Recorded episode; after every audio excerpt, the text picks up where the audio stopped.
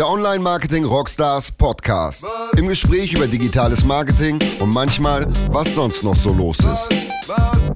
Der Online Marketing Rockstars Podcast. Mit Philipp Westermeier. Herzlich willkommen zum OMR Podcast.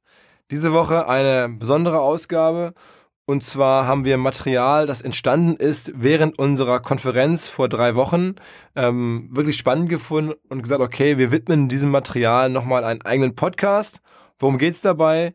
Es geht dabei um Rolf Schrömgens, den Gründer oder einen der Gründer von Trivago und einen der erfolgreichsten ähm, deutschen Internetunternehmer aller Zeiten, muss man sagen. Trivago, äh, knapp 4 Milliarden wert, Nasdaq notiert. Ähm, trotzdem der Rolf, äh, typische deutsche Gründerkarriere, ähm, sehr bodenständiger Typ. Man kennt ihn so gar nicht. Und der Clou bei der ganzen Sache ist nicht nur, dass Rolf bei uns gesprochen hat, sondern er hat ein Interview gemacht mit Sven Schmidt. Den wiederum kennen ja die meisten von euch, weil ich ihn häufig hier sozusagen interviewe, weil er häufig Gast ist, irgendwie im, im OMR-Podcast und schon in den letzten Jahren viele Thesen selber mitgebracht hat, viele spannende Sachen erzählt hat. Und ähm, dadurch, dass äh, Sven auch mir irgendwann mal die Idee gepitcht hat, oder gesagt hat, Mensch, Philipp hier, du müsstest eigentlich Trivago auf die Bühne holen und ähm, also da habe ich gesagt, ja, hast recht, das wäre echt passend, weil die auch im Online-Markt natürlich sehr viel machen. Trivago ist eine Firma, bei der sehr viel Wertschöpfung im Digitalmarketing entsteht. Naja, und so kam halt die Idee auf, dass ähm, Sven, der den Rolf auch privat kennt, ihn angesprochen hat und gesagt hat, okay, komm, dann machen wir da auf der Bühne ein Interview. Und ähm, ja, insofern Sven jetzt in ungewohnter Rolle als äh, Fragensteller und mal nicht als Antwortgeber. Ich glaube trotzdem äh, spielt er da seine, seine Fähigkeiten sehr gut aus. Und ich finde, es ist extrem hörenswert geworden und war sehr unterhaltsam für die Besucher der Konferenz. Und für alle, die nicht da sein konnten, dachten wir, packen wir jetzt mal einen Podcast. Auf geht's. Was? Rolf, Gary Vee hat gesagt, wenn er die New York Jets gekauft hat, dann bleibt ihm eigentlich keine Ziele mehr im Leben übrig. Vielleicht noch der Super Bowl. Nach dem Börsengang am Nasdaq, was bleibt dir übrig? Ja, ich glaube, die New York Jets kaufen, das ist sicherlich noch, äh, vielleicht wäre noch der Traum, aber ähm, ja, also ich glaube, ich glaube wir, wir haben das, ähm, wie alles, was wir, glaube ich, in der Vergangenheit gemacht haben, glaube ich, auch diese, diesen IPO sind wir sehr, sehr rational und sehr nüchtern angegangen. Und ähm, wir sehen das auch weiterhin nur als so einen weiteren Schritt, glaube ich, in unserer Entwicklung, jetzt nicht als, nicht als den finalen Schritt. Ich glaube, das ist äh, für viele Gründer ist es häufig so, dass so ein, so ein IPO so als der Endgegner betrachtet wird.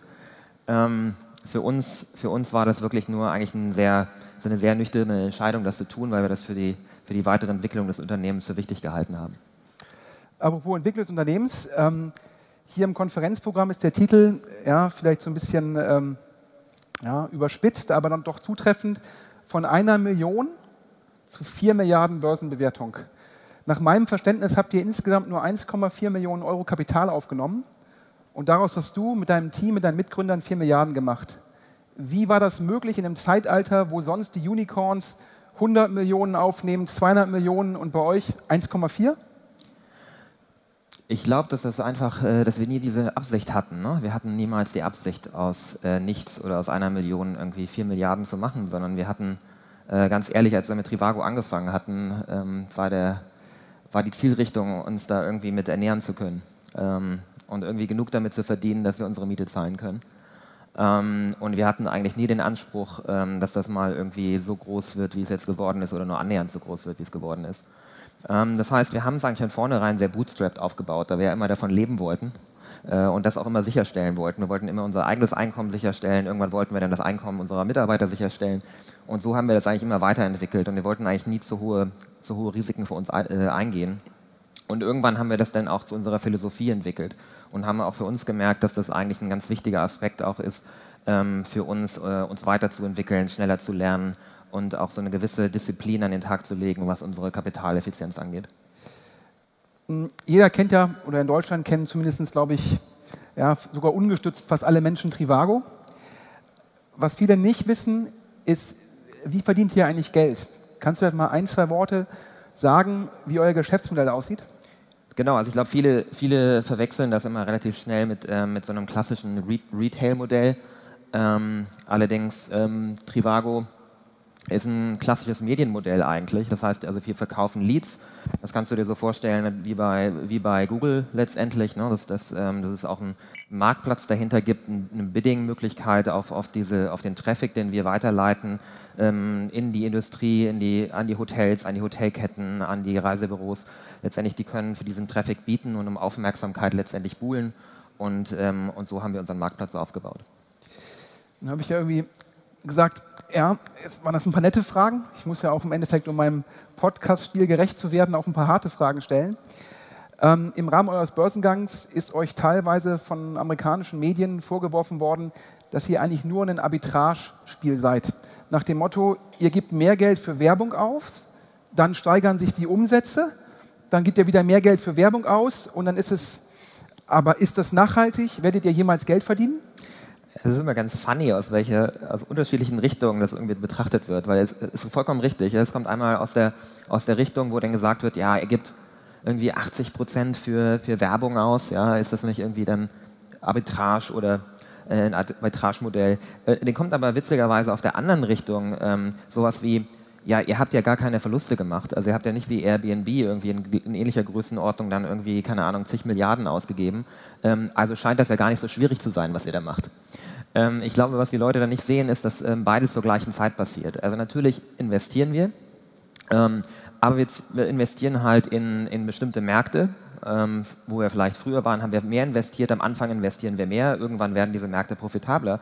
Und das heißt, wir balancieren das ähm, einfach sehr stark aus. Ja? Also wir haben, und Märkte ist ja nur ein Querschnitt. Ne? Also wir haben Märkte zum Beispiel in Europa, wo wir, wo wir EBIT-Margen haben, äh, die irgendwie jenseits der, der, der 25, 30 Prozent sind. Ja? Und, ähm, und wir balancieren das aber aus, nehmen das Geld halt, was wir in manchen Märkten verdienen und äh, finanzieren wieder neue Märkte. Und so haben wir zum Beispiel auch unseren, unseren Schritt in die USA irgendwie äh, finanziert. Ja? Also wir haben halt das Geld genommen, was wir hier in Europa verdient haben und haben das letztendlich in den Markenaufbau in, in, in, in den USA gesteckt. Und ich glaube, wir haben inzwischen ähm, tatsächlich weltweit im, im Travel-Segment die bekannteste Marke weltweit aufgebaut mit Trivago. Also wir haben, das wissen glaube ich auch viele Leute nicht, wir haben jetzt in, in Deutschland der Anteil relativ klein, den wir hier noch in Deutschland Umsatz mach, äh, machen. Also ähm, USA ist mit knapp 25 Prozent inzwischen der größte Markt für uns. Und, ähm, und ich glaube, mehr als 55 Prozent oder so, das, das äh, machen wir inzwischen außerhalb von Europa. Ähm, also das heißt, das heißt, wir haben eigentlich immer äh, das Geld genommen, was wir in manchen Märkten oder auch in Kanälen verdient haben und es in andere Kanäle gesteckt und so immer weiterentwickelt. Wenn du jetzt zurückguckst, bereust du eventuell, dass für manche Kanäle sind die Medienkosten ja gestiegen, dass ihr hättet früher sozusagen vielleicht externes Geld aufnehmen sollen, um dann manche Märkte früher zu besetzen oder auch um sozusagen Vertriebskanäle, die für euch positiv sind, noch mit mehr Geld zu bespielen? Also wir sind ja letztendlich immer an dieser Profitabilitätsschwelle in Gang gegangen. Ne? Also wir haben irgendwie nie, nie Verluste gemacht, wir haben aber auch nie jetzt große Gewinne gemacht, sondern letztendlich alles reinvestiert. Und, ähm, und das, diese Grenze ist natürlich rein zufällig. Ne? Also es ist im, im, Zweifel kann das nicht das Optimum sein, das ist klar. Ähm, letztendlich gibt es aber einen Aspekt, der eher in der psychologischen Komponente liegt, der vielleicht viel wichtiger ist. Und der, der Aspekt ist halt, dass man dass man letztendlich sich selber eine Grenze setzt, ja? sich selber in seiner, ähm, letztendlich auch entscheidet, Dinge nicht zu tun. Und wir haben das für uns immer als sehr hilfreich empfunden, auch einfach eine, uns selbst eine Grenze zu setzen und zu sagen, wir machen einfach auch bestimmte Dinge nicht oder wir können sie jetzt nicht machen und man, äh, man lernt einfach schneller. Also wenn man so ein Break-up-Kriterium hat, man lernt einfach schneller. Also Information kommt einfach schneller zurück. Und äh, das ist, ich vergleiche das immer so ein bisschen mit Evolution. Ne? Also wenn du in der Evolution, wenn du ähm, Zeiten in der, in der Entwicklung der Welt hattest, wo es unglaublich viele Ressourcen gab, da gab es ein unglaubliches Artenreichtum. Ja? Und da haben sich ganz, ganz viele verschiedene Rassen draus, ähm, raus, rausgebildet. Und äh, in dem Moment, wo es wieder kälter wurde, sind auch ganz viele von denen wieder gestorben. Und ähm, das passiert einfach, glaube ich. Also wenn man das, das heißt, wenn du zu viele Ressourcen hast, dann gibt es einfach einen Wildwuchs. Und ich glaube, den hat es bei uns nicht gegeben. Und ich glaube, das hat uns dann langfristig einfach besser gut äh, getan, als vielleicht am Anfang einfach noch mehr Geld zu investieren und noch mehr Geld zu haben, um, um, um Dinge machen zu können. Ich glaube, viele Leute verbinden ja immer Performance Marketing im Fernsehen mit Zalando. Ich habe damals ja aus Investorenperspektive äh, leider Gottes nicht sozusagen nicht involviert, sondern nur von außen verfolgen können, indem mir Angel-Investoren von euch gesagt haben, boah, Trivago, das rockt Und ich glaube, das war im vierten Quartal 2009. Und da habt ihr, glaube ich, angefangen mit der Fernsehwerbung, die hervorragend funktioniert hat. Vielleicht dazu ein paar Worte, um sozusagen den, den Jüngeren hier im Publikum sozusagen mal eure, eure Anfänge zu erzählen. Ja, ich glaube, das ist dem, demselben, äh, derselben Philosophie geschuldet. Ne? Also wir haben eigentlich immer, da wir nicht so viel Geld hatten, ähm, mussten wir auch früh irgendwie schauen, äh, wo das Geld zurückkommt. Und deswegen haben wir halt auch nicht eine TV-Kampagne so geplant, wie man das klassischerweise damals gemacht hat, wo man dann gesagt hat, okay, wie viel GRP will ich denn mindestens erreichen? Also brauche ich mindestens irgendwie drei Millionen, fünf Millionen oder was auch immer für eine Werbekampagne. Sondern wir haben halt damals gesagt, okay, wir wollen es halt mal einfach ausprobieren und schauen, was zurückkommt.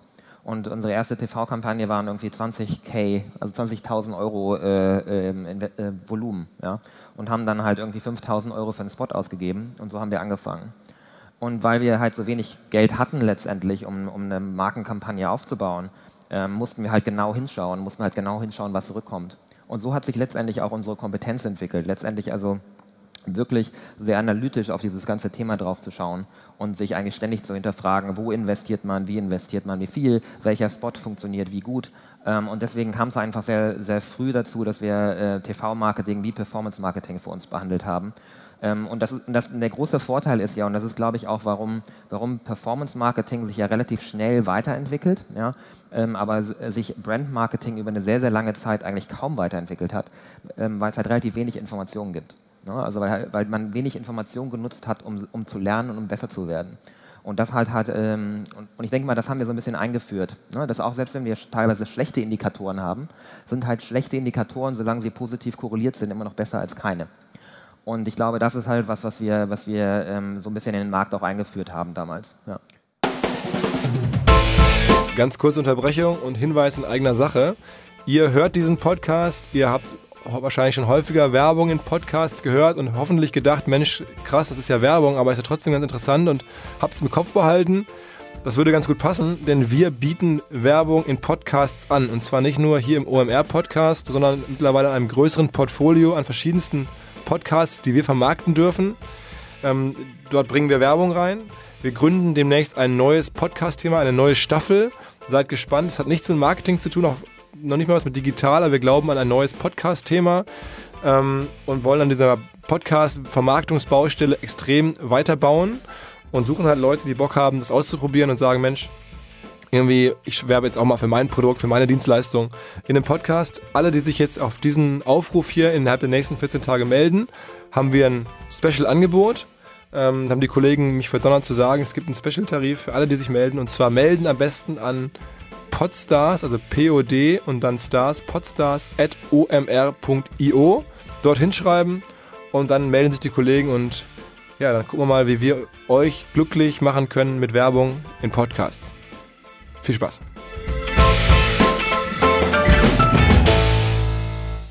Ich habe ja vor kurzem mit dem äh, Jochen Krisch und Philipp Westermeier einen Podcast gehabt, wo wir unter anderem auch über Pro7 Sat1 gesprochen haben. Und da habe ich gesagt, wow, wenn ich mal wieder lineares Fernsehen gucke und Pro7 gucke und da ist irgendwie eine Werbeunterbrechung, dann sind da irgendwie 20 Spots und 19 davon bewerben irgendwelche Internetprojekte und Domains.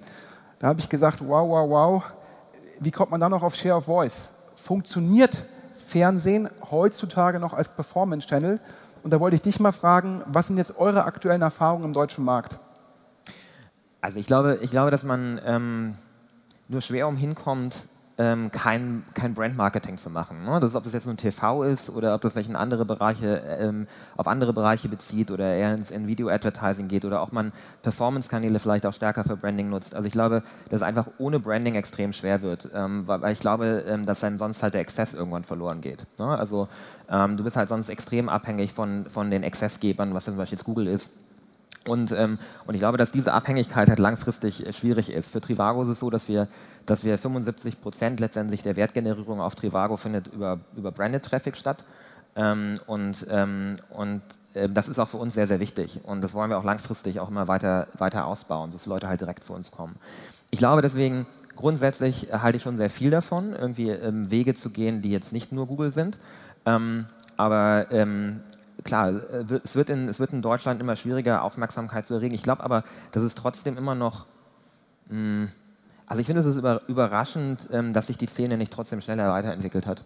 Ähm, ich, ähm, wir, wir, wir, machen, glaube ich, auch selber noch genug Fehler. Ähm, aber, ähm, aber ich sehe auch noch, ähm, dass, dass da nicht so viel passiert, äh, wenn es wirklich darum geht, zu personalisieren, also äh, vom klassischen Kampagnenmodell abzuweichen und eher, eher ähm, in eine, in eine ja, sag ich mal, deutlich modernere Form des, des Brandmarketing zu gehen. Apropos Brandmarketing, die meisten Leute kennen ja wahrscheinlich den Trivago-Guy oder das spanische Pärchen im Fahrstuhl. Es gibt aber aus dem Jahr 2015 folgenden Spot. 2007 New York. Präsidentensuite des Albert Winston Hotels. Am 2. Februar bricht das Herz des Jacob Shaw. Er trifft die Prinzessin von Bol Bol. Sie bestellt ein Club Sandwich, einen Caesar Salad und eine Cola. Doch statt der ewigen Liebe kommt es anders. Ihr Abschiedsbrief lobt nur die schöne Tapete über dem Bett. Mehr nicht. Hätte Jacob doch nur einen Blick auf die Tapete geworfen. Woher wir das wissen? Wir wissen alles über Hotels. Hotel Trivago. Provokante Frage. Ich habe den Spot außer auf YouTube im Fernsehen nicht so oft gesehen. Hat Branding für euch nicht funktioniert? Der lief, der lief tatsächlich relativ viel. Ähm, ich, glaube, ich glaube, dass das äh, das, war, dass es eine klassische ähm, Falle ist, in die man reinläuft, wenn man Ego entwickelt. Ähm, weil man irgendwann mal ähm, es leid ist, dass einen immer Leute darauf ansprechen und sagen, irgendwie, ja, Trivago, ihr macht so langweilige Spots äh, und die sehen, die sehen immer gleich aus und ihr macht nicht mal was Cooles und so. Und irgendwann haben wir dann mal gedacht, in 2015 haben wir gesagt, so jetzt, äh, wir müssen jetzt mal wirklich was, was Cooles machen. Ja, wir müssen jetzt mal irgendwas machen, was, äh, wir können uns jetzt nicht immer an dieser äh, Performance-Orientierung so festhalten. Ne? Das ist vielleicht auch zu naiv. Wir müssen mal wieder Richtung Brandmarketing gehen. Und, ähm, und sind dann halt mit dieser Geschichte rausgekommen. Und ehrlich gesagt war das der größte Fehler wahrscheinlich, den ich jemals bei Trivago gemacht habe, dass ich da, mich dahinter gestellt habe. Und, ähm, und ich glaube einfach, dass, dass es folgende Problematik gibt. Das kann alles ganz cool sein und das kann auch mal funktionieren oder kann nicht funktionieren.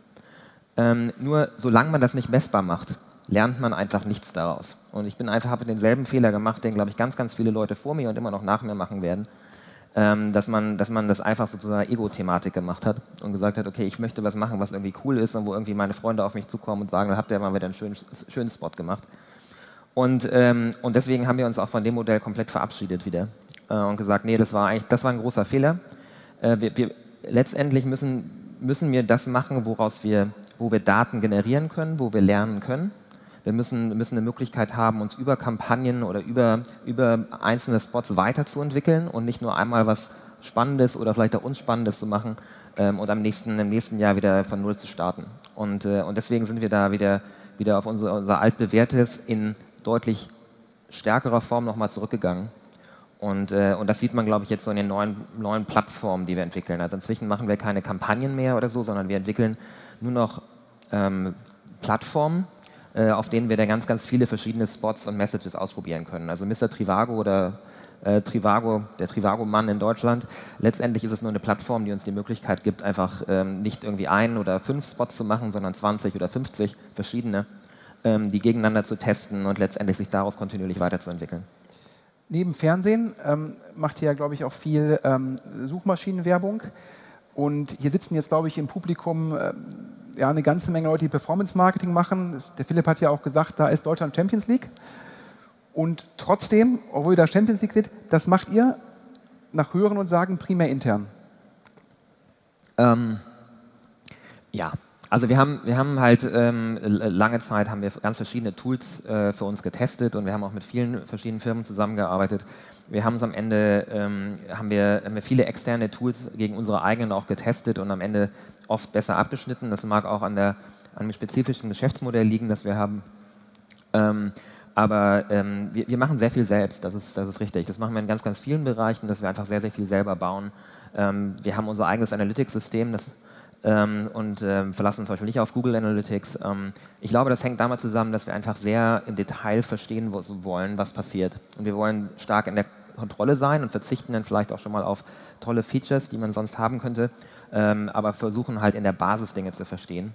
Und ich finde, das passiert halt häufig nicht. Also oft äh, ich sehe ich halt viele Leute, die sehr an der Oberfläche bleiben und Tools nutzen, die sie selber nicht verstehen und Leute verkaufen Tools, die sie selber nicht verstehen. Und, ähm, und das passiert halt viel zu häufig. Wenn man sich euren ähm, Quartalsreport anguckt, dann sieht man ja, dass ihr das meiste Geld für Fernsehwerbung und für Google ausgibt. Du sprichst ja auch viel über Testen. Da, da, muss man sich als Ausstehender fragen, was ist mit Facebook-Werbung, was ist mit Influencer-Marketing, was ist mit Kanälen? Was ist da deine Meinung dazu? Also es gibt eigentlich nur zwei, zwei Gründe, warum wir irgendwas machen. Das ist Messbar, äh, Messbarkeit und Skalierbarkeit. Und sobald die beiden Kriterien äh, gegeben sind, ähm, ist das auch für uns interessant. Und ähm, wir sind, glaube ich, ähm, mit einer der am schnellsten wachsenden Facebook-Werbetreibenden weltweit. Ähm, das heißt, das ist, das ist generell schon ein Kanal, der für uns funktioniert, ist messbar und skalierbar und, ähm, und den nutzen wir auch. Ne? Das ist natürlich im Verhältnis zu Google immer noch klein, aber das gilt ja für alle. Ähm, aber ähm, äh, Influencer-Marketing zum Beispiel, selbst wenn es messbar wäre, ne, es ist halt teilweise schwer skalierbar. Ähm, das heißt also, ähm, wenn es daran krankt, dann ist es, sehr schwierig. Also da brauchen wir, ähm, da fangen wir dann gar nicht erst mit an. Das, ist dann, das wäre dann wieder den gleichen Fehler zu wiederholen, den wir schon mal gemacht haben. Kapiert. Jetzt haben wir über eure sozusagen Konsumentenmarke gesprochen. Wir kommen ja beide sozusagen aus dem schönen Düsseldorf ihr habt auch sehr früh eine Arbeitgebermarke aufgebaut. Meine Frage, liegt das daran, weil ihr nicht im coolen Berlin wart, sondern vielleicht in nicht so wahrgenommenen Düsseldorf? Oder wie bist du zu der Erkenntnis gekommen? Wie seid ihr, wir haben den ersten Schritt gemacht da? Ja, also ich glaube ich glaub, ich glaub einfach, der, der, der, der, der Impuls war nicht, eine Marke aufzubauen. Ne, also das äh, ist, glaube ich, auch ganz wichtig. Das finde find ich jetzt für uns. Ähm, äh, der, es war nie, nie, so, dass wir jetzt gesagt haben, wir machen jetzt unsere Partys oder so, um eine Marke aufzubauen, sondern es hatte, hat immer andere Gründe, die, die eher intern sind und die eher damit zusammenhängen, wie, was für eine Art von Kultur wir für uns aufbauen wollen. Ähm, und, ähm, und wenn wir die nach außen hin kommunizieren, dann mag das sein, dass das Leute auch anzieht, weil das Leute irgendwie cool finden, dass sie in so einem Arbeitsumfeld arbeiten, wo sie, wo sie Freiheiten bekommen, wo, wo sie irgendwie genug Vertrauen bekommen, um Dinge auszuprobieren und so weiter. Ähm, und letztendlich auch ähm, an der globalen Geschäftsidee mitarbeiten können. Ähm, aber, ähm, aber das ist letztendlich nur ein Folgeprodukt. Das ist eigentlich nur ein Folgeprodukt von dem, was wir, was wir intern machen, um äh, möglichst produktiv zu arbeiten. Bevor wir hier von der Bühne sozusagen mit Musik gespielt werden, äh, noch ein, zwei Fragen zum Schluss. Wir haben eben gehört, bei Refinery arbeiten 25% Männer. Jetzt frage ich mal umgekehrt, wie viele wie viel Frauen arbeiten bei Trivago und wie viel kommen da sozusagen außerhalb von Deutschland, also aus dem Ausland? Ähm, also wir, wir haben, äh, bei uns kommen etwa von, von Leuten, die wir jetzt noch einstellen, etwa ähm, 80, 85 Prozent außerhalb von außerhalb Deutschland. Also wir haben ein sehr, sehr internationales Team und ähm, ähm, äh, knapp 50 Prozent Frauen. Ähm, ich weiß, es ist im, im Leadership-Team jetzt noch nicht, nicht zwangsläufig so, aber da ist vielleicht ja auch die, die Grundgesamtheit von drei noch relativ klein und da arbeiten wir noch dran. Ja, jetzt muss ich aber nochmal nachhaken. Bei den Gründern kann ich das ja verstehen. Ja. Äh, ich kenne euch ja auch aus dem Studium. Da ist dann natürlich irgendwie dann äh, klar. Aber ihr habt ja euer Management-Team von drei auf sechs Leute erweitert und alle sind irgendwie äh, deutsch, männlich, um die 40, haben BWL studiert. So ein bisschen wie so eine alternde Boyband. Und da fragt man sich. ähm, da ist er wieder, bei 50 am Start. Frauen hätte man da ja auch sagen können, warum erweitert man sozusagen so ein Management nicht auch mal um eine weibliche Führungskraft? Hast du, hast du absolut recht. Also ich glaube, erstmal muss man sicherstellen, dass es, ähm, also zwei Dinge, glaube ich. Man muss erstmal sicherstellen, dass es keine Mechanismen im Unternehmen gibt, die das fördern. Äh, ich glaube, wir werden gleich eher, ja, eher runtergeschmissen. Und, ähm, und dann glaube ich, ähm, ja, also ich glaube, ich glaub, die Grundgesamtheit ist drei. Ich glaube, wir hatten im, im letzten Jahr, sage ich mal, die Nummer, die Nummer drei sollte eigentlich eine Frau sein. Die hat sich dann dafür entschieden, äh, doch eher ähm, die Familie zu bevor, also ne, Familie zu gründen. Und ich glaube, da muss man dann auch ähm, äh, ähm, Verständnis für haben. Und ich glaube, ich hoffe, ich hoffe, die kommt jetzt dieses Jahr wieder und dann müssen wir die Frage nicht mehr stellen. So, das war's. Wenn ich immer gefragt werde, was war denn dein Highlight äh, bei OMR äh, in den letzten Tagen, dann habe ich wirklich häufig genau dieses Interview oder den, den Auftritt von, von Rolf Schrömgens erwähnt, weil ich es echt finde, beeindruckend finde. Der Kollege hat eine ganze Menge erreicht wirtschaftlich, kein großes Aufhebens gemacht, man hat sich auch bei uns genauso präsentiert, hat aber wirklich, und das waren ja Insights hier drin, jetzt keine, es war ja kein PR-Sprech, hatte ich ein bisschen Sorge, dass da sehr viel äh, PR dann nur bei hängen bleibt, aber denkt nochmal drüber nach, was der Rolf da gerade erzählt hat. Also wirklich mal massive Informationen, die man, wo man selten die Chance hat, so einem Gründer, so einem Unternehmer in den Kopf zu gucken. Ähm, und das fand ich beim, bei der Konferenz schon top. Ich hoffe, es hat euch hier gefallen. Äh, an der Stelle nochmal danke an Sven, danke an Rolf äh, für die Show. Und ja, bleibt uns treu. Nächste Woche gibt es wieder einen geilen Podcast. Viel Spaß. Was?